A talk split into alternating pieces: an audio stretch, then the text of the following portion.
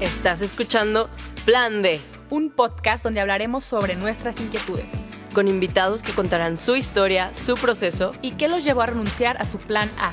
¿Por qué lo dejaron todo y comenzaron a seguir a Dios? Yo soy Clara Cuevas. Y yo soy Romina Gómez. ¿Te atreves a escuchar? Hello amigos del podcast Plan D. Qué emoción que estén una vez más acá. Eh, no saben la alegría que ha sido eh, pues grabar estos episodios. Esta temporada ha sido una bendición una gran bendición de Dios se ha manifestado en cada uno de los episodios. Espero que también haya, haya algo en tu corazón en estos momentos de parte de Cristo. O sea, como que vayas cargando y, y, como que poco a poco en cada episodio vaya confirmando alguna promesa, alguna inquietud que tengas por ahí, algo. Es de verdad una alegría que estemos otro episodio más acá. Y pues, ¿cómo estás, Romy? Muy bien, muy emocionada todavía todos los episodios. Seguimos bien emocionadas. Qué bueno, le que digamos que no estamos emocionadas, ahí preocúpanse porque siempre lo decimos. Fíjate que este episodio, no sé, no, no sé si vaya a llorar, no sé qué, que nos espere. Yo sí estoy un poco nerviosilla. Muy bien. Pero bueno, vamos a intentar ser como siempre, pues abiertos y vulnerables. Pero es un tema que creo que, así como hablamos mucho del amor, porque es un tema que a todos nos importa y que todos vivimos. Eh, también recurrimos mucho a hablar sobre situaciones dolorosas o retos o pruebas. Y hoy, precisamente, vamos a tocar el tema del quebrantamiento, que creo que es algo que si tienes más de 10 años, te ha tocado vivir. Obviamente, entre más creces, pues a veces son más duros los golpes o lo que sea, pero es algo que, pues que que Jesús promete que va a pasar, que te dice, o sea, pueden tener seguros que en este mundo van a tener aflicción, pero confíen que yo he vencido al mundo. Es decir, pues sí, o sea, que todos vamos a sufrir, todos vamos a pasar por cosas duras y dolorosas. Eso sí es prometido. Entonces. Exactamente. Y como hemos mencionado en otros episodios de con otros invitados que nos han platicado y nos han compartido su testimonio, pues date cuenta que, que no es fácil. Y hoy queríamos hablar de eso, o sea, de, la, de que las pruebas a veces no son fáciles o que las situaciones a veces no son como lo esperábamos y viene dolor y viene tristeza. Pero, pues, ¿qué significa esto, vivirlo del lado de Cristo? ¿no? Claro. Entonces, para eso eh, viene una persona muy especial para mí que tengo muchos años de conocer. Siete, ¿qué onda? ¿En qué momento? Este, tenemos ya muchos años de conocernos. Es un gran amigo para mí, una persona por la cual puedo meter las manos al fuego, y que es un hombre de Dios. Y pues él viene a hablarnos hoy sobre este tema del quebrantamiento. Bienvenido, Iván. Gracias por venir. No, gracias por recibirme. Estoy muy contento, muy emocionado de estar aquí. Todos estamos emocionados. Se me pasó decirles que él no, no, es solamente mi amigo ya de varios años, sino que es el pastor, el líder de jóvenes de, de origen de la iglesia en la que en la que, en la que sirvo.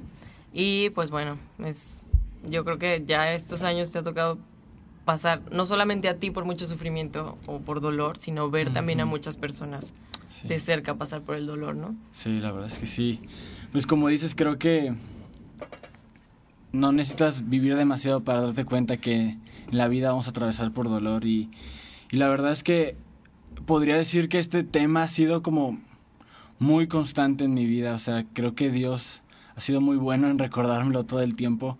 Y, o sea, la verdad es que en el momento en que yo decidí, o sea, yo nací en una familia cristiana prácticamente y fui creciendo, pero en el momento en que decidí seguir a Jesús por mi propia cuenta, una de las mentiras que había en mi cabeza era esta idea, que yo creo que a lo mejor algunos más se, se va a identificar, pero esta idea de que cuando decides seguir a Jesús, la vida va a ser color de rosas y... Todos tus sueños serán realidad. Y que todo va a mejorar y que la realidad es que sí, pues, pero no como la forma que esperamos, ¿no? Y, y a veces, este... O sea, te topas con situaciones y, y, llegas a preguntarte, ok, entonces, pues, ¿dónde está Jesús? O, o, qué ventaja entonces tendría. O sea, si soy honesto, yo llegué a preguntarme, ok, entonces, esta tonta pregunta de qué ventaja tiene entonces seguir a Jesús. O sea, si, si al final, pues todos, de todas formas vamos a sufrir igual, ¿no? Y, y la verdad es que, pues Jesús me ha llevado por estos años eh, de caminar junto con Él y darme cuenta que realmente sí hay una, una gran ventaja de tener a Jesús en nuestras vidas y una gran diferencia en cómo atravesamos el dolor con Jesús y sin Jesús en nuestras vidas, ¿no? Y, y como dices, la verdad, o sea, He, en mi vida experimentado quebrantamiento en diferentes áreas y me ha tocado tener el privilegio de acompañar a personas en diferentes procesos de quebrantamiento y creo que hay, hay algo que arde en mi corazón en poder compartir y poder eh, llevar a las personas que descubran que Jesús está contigo en estos procesos, ¿no? ¿Cómo definirías tú esta palabra, quebrantamiento? Pues literalmente el quebrantamiento es ser rotos, ¿no?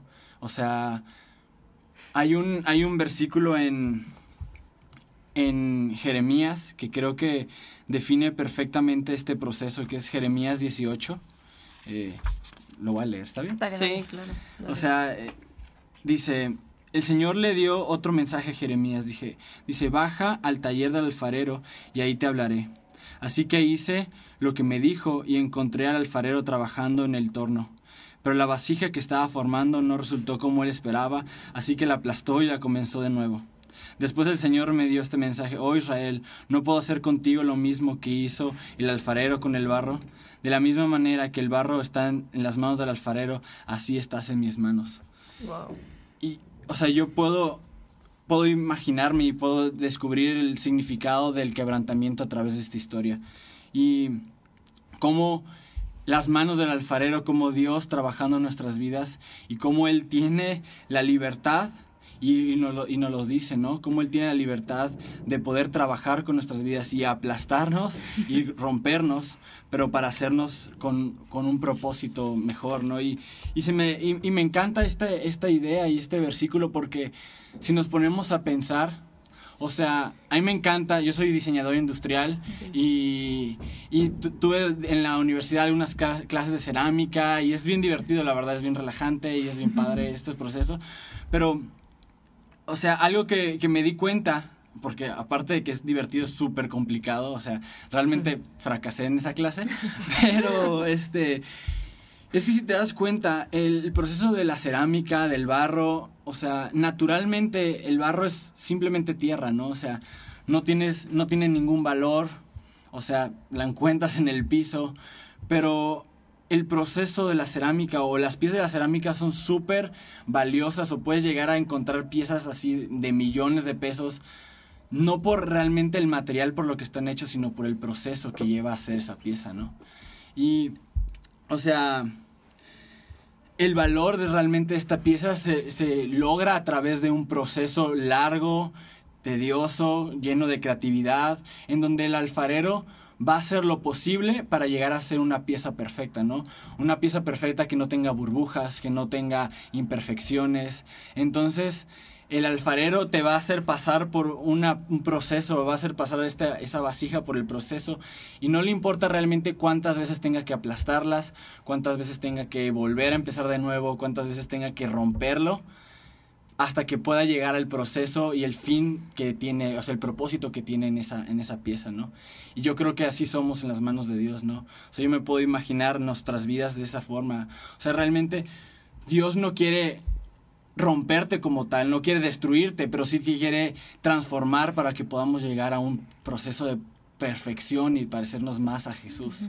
Sí, justo estaba pensando ahorita en eso porque creo que le tenemos mucho miedo al sufrimiento también. Pues claro, uh -huh, a nadie claro. le gusta sufrir, es Exacto. obvio. Pero como que pensamos de que es que Dios quiere eh, darme vida otra vez y quiere eh, moldearme. Es como, no, pero ¿por qué me vas a moldear? O sea, como, uh -huh. porque no lo porque conocemos. es necesario que me moldees. Exactamente, no, no conocemos uh -huh. hacia dónde nos quiere moldear. Sí. Pero es un molde, es un molde perfecto. Es un molde de paz y de amor. Y, y como nos da miedo que nos, nos quiten cosas, porque no sabemos que puede llegar algo mejor, entonces por eso también rechazamos el, claro. el sufrimiento y el dolor pero si todo tiene su proceso y su porqué. O sea, creo que es a donde, como le ibas diciendo. Sí, ¿no? exacto. Y, y, creo que eso que mencionas, creo que es así la clave de del, la vida en el quebrantamiento, ¿no? Creo que, porque hay dos vertientes dentro de esto, o sea, o lo tomas a mal y te frustras, te enojas con Dios, te enojas con la gente alrededor, o realmente ves el propósito que hay detrás de esto. Y creo que el, punto eh, central de, este, de estos dos caminos es saber y estar seguro quién es Dios. O sea, porque creo que definitivamente si no estás seguro que tienes un padre bueno, si no estás completamente seguro que Dios te ama, si no estás seguro que realmente estás seguro que Dios obra a tu favor, cualquier cosa que pase en tu vida no va a ser una bendición, ¿sabes? O sea, creo que el punto importante es que si sabes que Dios es bueno, tanto las cosas buenas como las malas van a obrar para bien conforme a su voluntad, ¿no? Entonces, creo que el hecho de que confiemos y que estemos seguros de quién es Dios y cuánto nos ama va a, a hacernos dar cuenta si realmente confiamos en Dios y, y, poder caminar este proceso de quebrantamiento confiados de que tiene un fin bueno y que si Dios lo permite es porque quiere algo bueno en nuestras vidas, ¿no? Creo que es súper fácil, bueno, no súper fácil, pero, o sea, lo, lo escuchas así mentalmente, es sencillo entenderlo, ¿no? O sea, como que por lógica dices, bueno, Dios es bueno, por tanto todo lo que Él haga o permite en mi vida va a ser bueno, con un fin bueno. Si Él es amor, entonces aún el sufrimiento lo está usando por amor para hacerme bien, ¿no? Porque el amor es benigno, dice en Primera de Corintios, ¿no? Entonces, es muy fácil entenderlo de alguna forma mentalmente, pero cuando el corazón se quiebra, creo que a veces necesitamos muchísimo más que, que solo palabras o explicaciones, eh, pues sí, teológicas. O sea, obviamente hace falta creerlo y todo, pero creo que es ahí cuando necesitamos entender otra versión, otra parte del quebrantamiento que a mí me ha movido mucho últimamente y es el que Dios no solamente es el alfarero, sino que también es el sanador herido. Es decir, a mí esto me, me rompe mucho porque digo, wow, o sea, Dios no solamente es un Dios lejano o un Dios médico que te sana como de lejos, sino que sus heridas son las que te sanan. O sea, está cañón pensar como el sufrimiento que tú estás sintiendo, Jesús lo sintió en un nivel a la millonésima potencia y él dejó que se causaran esas heridas para traer sanidad a las tuyas. Y creo que al entender como la clase de Dios que tenemos, tan humilde, tan bueno, tan vulnerable, tan sencillo y tan amoroso, eso también trae sanidad al alma. Sí, pues, o sea, creo que es saber que tenemos un, un Dios empático y un Dios que sufre contigo y que siente contigo y que a pesar de que sabe que estás pasando por un proceso y que Él está permitiendo este proceso, eso no significa que, que Dios no va a estar sintiéndolo junto contigo, ¿no? Como esta historia de la, de la niña que, que muere, no, que de, este Lázaro. que muere, ¿no? Y cómo vemos que Jesús llora en el proceso. Jesús sabía que había un propósito detrás de ese de ese pues de, esa muerte. no y sabía que iba a suceder algo y sabía que estaba trabajando a través de la fe de sus hermanas y de la gente que estaba alrededor pero aún así Jesús es empático y, pasa ese sufrimiento contigo y creo que es lo más padre de esto que que o sea, sabes que tienes un proceso, un propósito detrás de ese quebrantamiento, pero sabes que no estás solo y sabes que Jesús está contigo y sabes que Jesús va contigo y va a sanar esas heridas también en este proceso. Wow. O sea, me pongo a pensar en algo que, que tú comentabas en, en, la prédica, que era como, pues claro, ¿no? Nos ponemos súper alegres en las bendiciones, ¿no? Todo siempre, qué bonito que haya bendiciones, qué padre. Pero cuando vienen estas pruebas, pues las rechazamos y nos hacemos para atrás y no, no, no, gracias, ¿no? O sea, ¿por qué me mandas esto? Y, volvemos a lo mismo, reclamar y no, y no verle como ese, a ese propósito también de, de esta parte del quebrantamiento. Pero qué, qué difícil es o qué chistoso es que aceptamos todo lo bueno. Sí. Como, pues como es, pues es pues bueno, gracias, ¿no? Qué chido. Pero por lo malo nos cegamos y, y, nos encaprichamos y nos hacemos para atrás. Justamente es lo que le sucede a Joven en, su, en su historia, en su libro, en su vida. Eh, pasa este momento en donde Dios permite que pasen estas pruebas en su vida y está atravesando enfermedad, dice la Biblia que tiene un montón de llagas en su cuerpo, y, o sea, imagínate cómo está sufriendo en esa situación y de repente llega su esposa y le dice, oye, ¿sabes qué? Este, o sea, mejor maldice a Dios y muérete, ¿no? O sea, él viendo, ella viendo esa situación y humanamente le dice, ¿sabes qué? Pues ya mejor muérete, ¿no? Y deja de sufrir. Y, y la, esa justo esa respuesta de Job de, o sea, no saber, si sabemos recibir lo bueno, no sabremos recibir lo malo de parte de Dios. Y creo que precisamente es eso, o sea, y dice la Biblia que Job no pecó ni con palabra, o sea, jamás ni siquiera en sus palabras le reclamó a Dios o, interfirió en su voluntad, sabiendo porque creo que el quebrantamiento todo depende eh, de la postura de nuestro corazón. Uh, creo que es muy importante dónde está nuestro corazón y cómo vamos a, a recibir ese quebrantamiento, ¿no? Porque yo me puedo imaginar a Job sabiendo que hasta ese proceso aparentemente malo iba a obrar para bien en su vida, ¿no? Y yo creo que sabiendo, como decíamos, sabiendo que Dios era bueno y sabiendo quién era Él y sabiendo quién era Él a los ojos de Dios, pudo tener un, un corazón eh, centrado con una postura correcta, sabiendo que a pesar de que lo bueno obra para bien y lo malo obra para bien, y mm. puedes atravesar esos momentos sabiendo que al final hay una esperanza y al final hay algo bueno detrás de este proceso. Al final o sea, nosotros como estas vasijas, como estos vasos de barro, nosotros no podemos ver muchas veces nuestras imperfecciones, ¿no? No podemos ver si tenemos burbujas, si estamos quebrados, si estamos con una, un material que no va o una imperfección que necesita ser quitada. Pero si tenemos una postura correcta en nuestro corazón y una confianza correcta en el alfarero, podemos permitir que no importa cuántas veces el alfarero tenga que rompernos, que aplastarnos, que volver a empezar con nosotros, podemos estar tranquilos de que al final vamos a hacer una obra perfecta y vamos a hacer la obra maestra de Jesús, ¿no? Claro, algo que mencionabas que me acuerdo es que decías que si no creemos que Dios es bueno y que Dios nos ama, o sea, nada de lo que pase en nuestra vida va a ser una bendición. ¿Por qué? Porque todo lo vamos a hacer como, ah, ya me castigo, ¿no? Como esta idea que pensamos que Dios nos castiga y, y, a veces nos odia, o sea, como, no sé, hay gente que lo piensa. Pero si vamos con esta mentalidad, pues bueno, o sea, ¿qué, ¿qué no te ha pasado hasta el momento de lo que va el día? Que ha sido una bendición. A lo mejor pues chin, se te ponchó una llanta, algo bien tarado. Y ya por eso ya pensamos que se nos arruinó el día, ¿no? Como dicen, que no dejes que un minuto que fue malo en tu día arruine las 24 horas que te quedan con 58 segundos, minutos. O sea, todo puede ser una bendición. Y lo que, sí, todo lo, puedes ver para bien. Exactamente. y a lo, mejor cosas que no, no tenías planeado, de que tu llanta se te olvidó la lonchera o lo que sea. Pues ni modo, mañana ya aprendiste que mañana ya no se te va a olvidar o ya vas a revisar en tus llantas, o sea, como verlo como ese aprendizaje y esa construcción también. Sí, yo creo que hay personas que nos están escuchando que, o sea, todos hemos pasado por esos días malos o por cosas que te pasan de que, ay, choqué, me chocaron, no sé, este, me quebré una pierna, no sé, cosas así, ¿no? O sea, como que pasajeras de alguna forma. Pero creo que hay gente escuchándonos que, pues, que está pasando por cosas realmente duras. Un divorcio, la muerte de un familiar, Mm, el secuestro de alguien, tener cáncer, no sé, cosas realmente que te mueven, que te simbran y que, que realmente te hacen pensar como, wow, Dios está ahí, Dios es realmente bueno.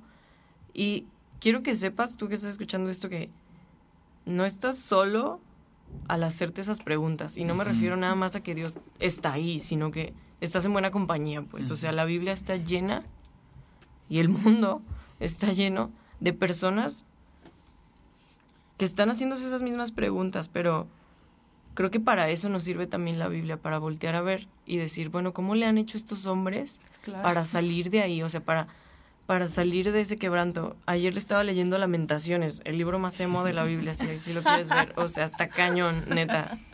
Y me sentía sumamente identificada con el sentir de, de Jeremías, quien, quien lo escribió.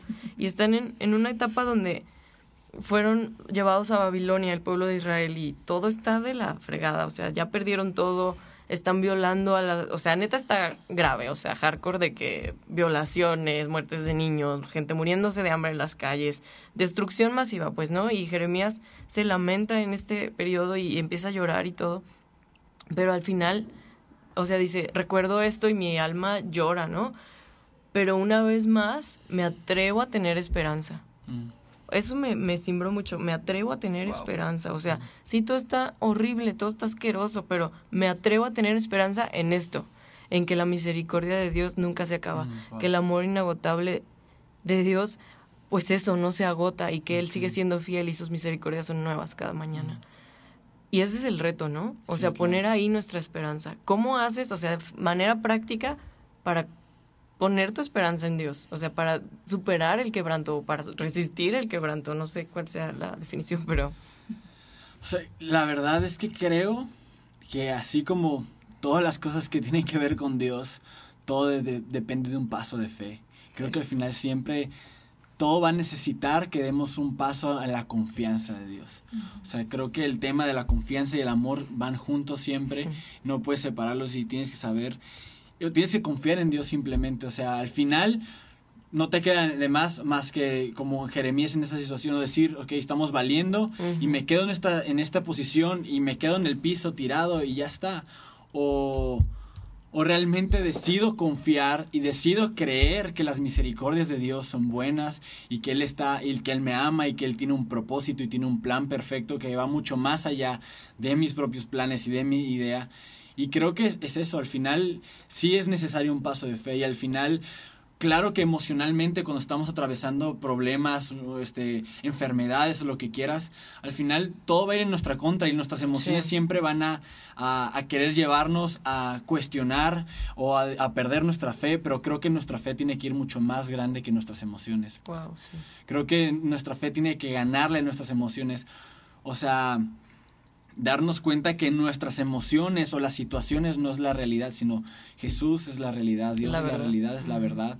Y, y simplemente creer, creer y aventurarnos en que Dios es bueno y saber que, volvemos a lo mismo, confiar. Si sabes que Dios es bueno, puedes confiar que pase lo que pase, va a estar bien, ¿no?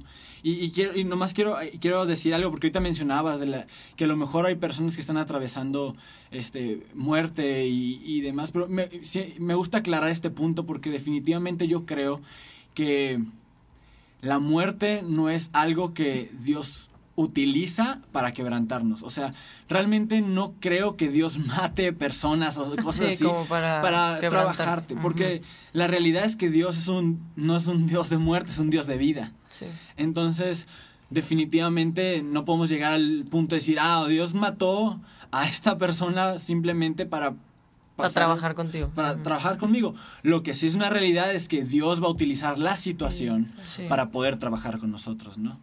Y entonces podemos entonces llegar confiados y aventurarnos a esto. Y, y creo que precisamente todo, como decíamos, tiene que haber un cambio en el corazón y un cambio en la perspectiva de cómo vemos y cómo recibimos las pruebas, ¿no? Generalmente nos preguntamos, este, cuando estamos atravesando estas cosas de Dios, ¿dónde estás? Dios, ¿por qué me están pasando estas cosas, no? Y creo que, o, o nos preguntamos de si realmente Dios ¿sabrá lo que estoy pasando? O sea, ¿realmente Dios sabe lo que estoy sufriendo? O sea, o le vale y está Él en el cielo y yo aquí valiendo y, y, realmente sentirá o sabrá que estoy pasándola mal. O sea, creo que es todo, muchas veces nos hemos preguntado esas cosas, ¿no? Pero creo que tenemos que hacer un cambio en las preguntas y comenzar a preguntarnos en si realmente yo entiendo lo que está pasando, ¿no? Realmente yo entiendo qué es lo que me está sucediendo. O sea, ¿realmente a mí me interesa saber lo que Dios quiere hacer en mi vida? Porque creo que cuando cambiamos esa pregunta, cuando cambiamos esa perspectiva y ese cambio en nuestros corazones, eh, cambia la forma en que vemos a Jesús. Pasas de verlo como el Dios lejano que está allá mientras tú sufres al Dios cercano que está contigo y que te ama tanto que va a permitir que pasen cosas porque sabe que es bueno para ti. Ahorita que, mencionas esto, cuando yo tuve mi proceso de conversión, como para decir, ok, si hay un Cristo, o sea, en ese momento exacto, eh, me acuerdo que estaba en el hospital y el Espíritu Santo inspiró una oración en mí, porque yo jamás hubiera pensado esas palabras.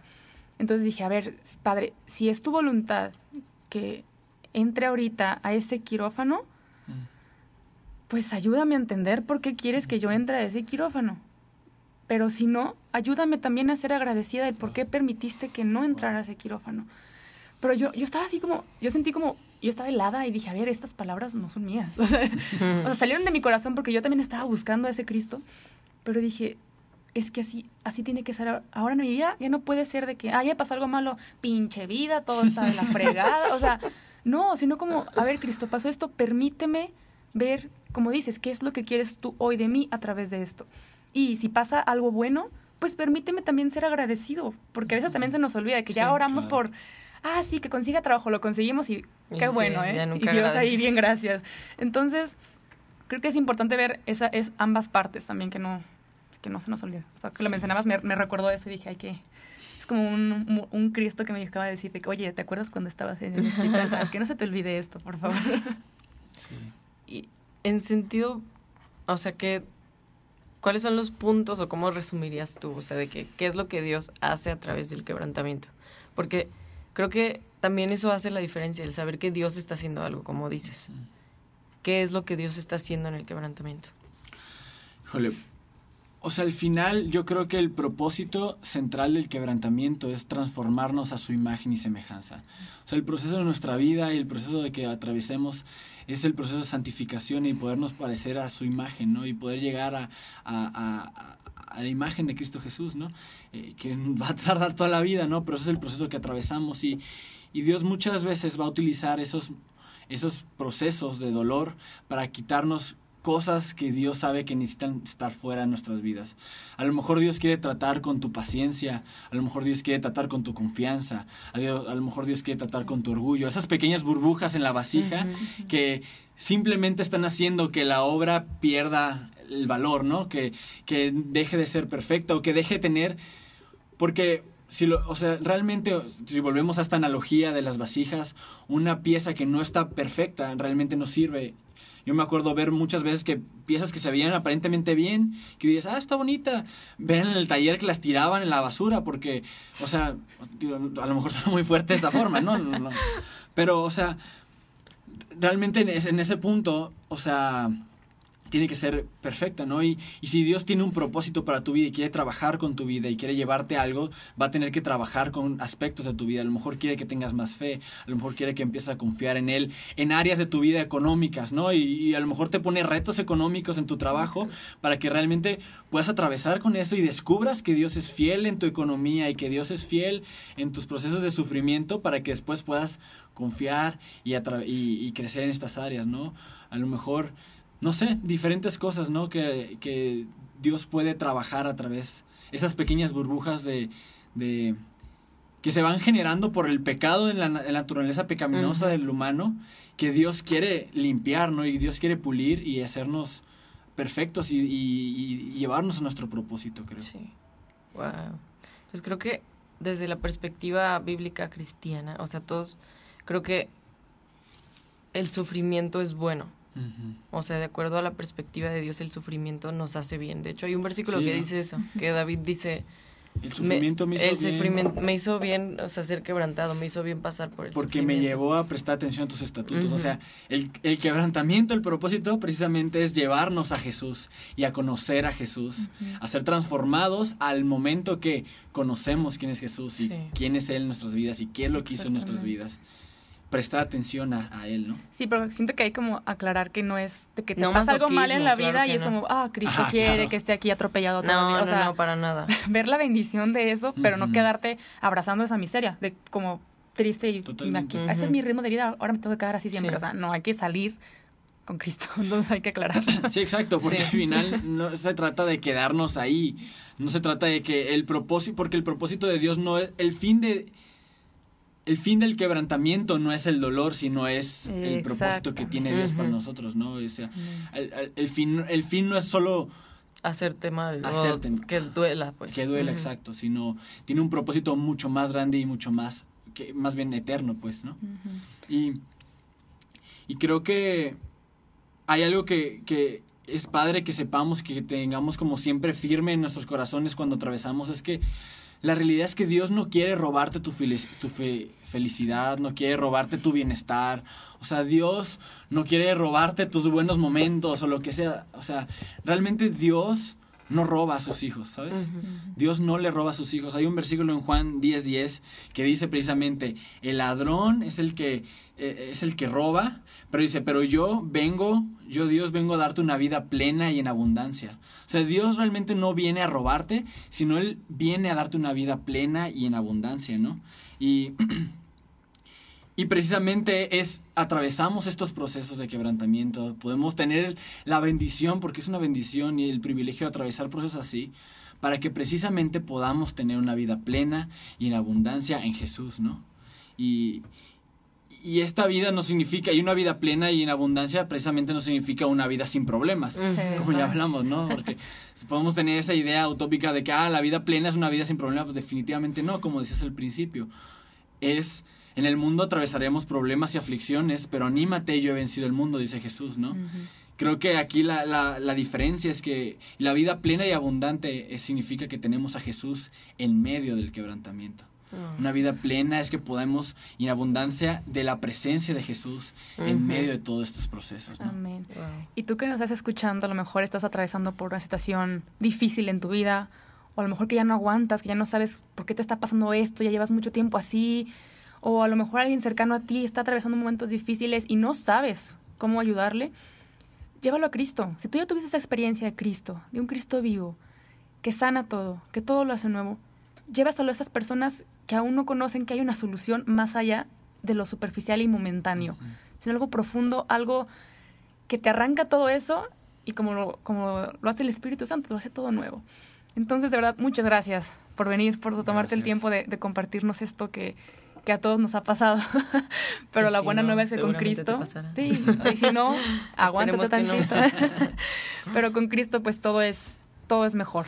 creo que sí, regresando a la pregunta del inicio de cuál era la diferencia entonces de atravesar estos problemas con, o, sin Jesús precisamente es eso, que con Jesús es que Él está en medio de tu sufrimiento y Él te va a acompañar y Él te va a sacar y Él te va a llevar al propósito a través de esto, ¿no? Y podemos atravesar confiados de que tenemos un propósito en medio de esto y un sustento y alguien que nos sostiene en medio de esto y no estamos solos, sino tenemos un Jesús que está camina con nosotros en el fuego, ¿no? que va contigo en el fuego. Así que, o sea, déjate querer, hombre, pues esa es la conclusión. Pues sí, que el flojito y cooperando para que sea más rápido el proceso. Y si va a doler, pues que duele de una pues Sí. Pero bueno, muchas gracias por venir. Algunas redes sociales donde te puedan seguir aquí la gente. No sé. Pues pues no soy como que muy... ¿De qué blog? Tengo Instagram que es Iván Glesde, pero subo una foto cada mes. Entonces no creo que sea muy emocionante en Instagram. Pero pueden seguir el de Citizen. Sí, siguen a Citizen. grupo de jóvenes. Sí, igual ahí les pueden visítenos. preguntillas ahí. Sí, visítenos. Se pone padre. Los jueves. Pero bueno, les recuerdo que también nos pueden seguir por Instagram en arroba el punto plan D. Eh, si tienes, si estás atravesando por alguna situación difícil y quieres que oramos por ti, lo vamos a hacer, cuenta con nosotras. Eh, platícanos, coméntanos y te ponemos en nuestras intenciones también. Muchas gracias por, por llegar hasta acá y por todo el apoyo que nos has dado, todo el cariño. La verdad es que no lo merecemos. no los merecemos. no, de verdad, muchas gracias por tanto. Eh, nos estamos escuchando en el siguiente capítulo y que Dios te bendiga. Yo soy Clara Cuevas. Yo soy Romina López. Nos vemos. Bye.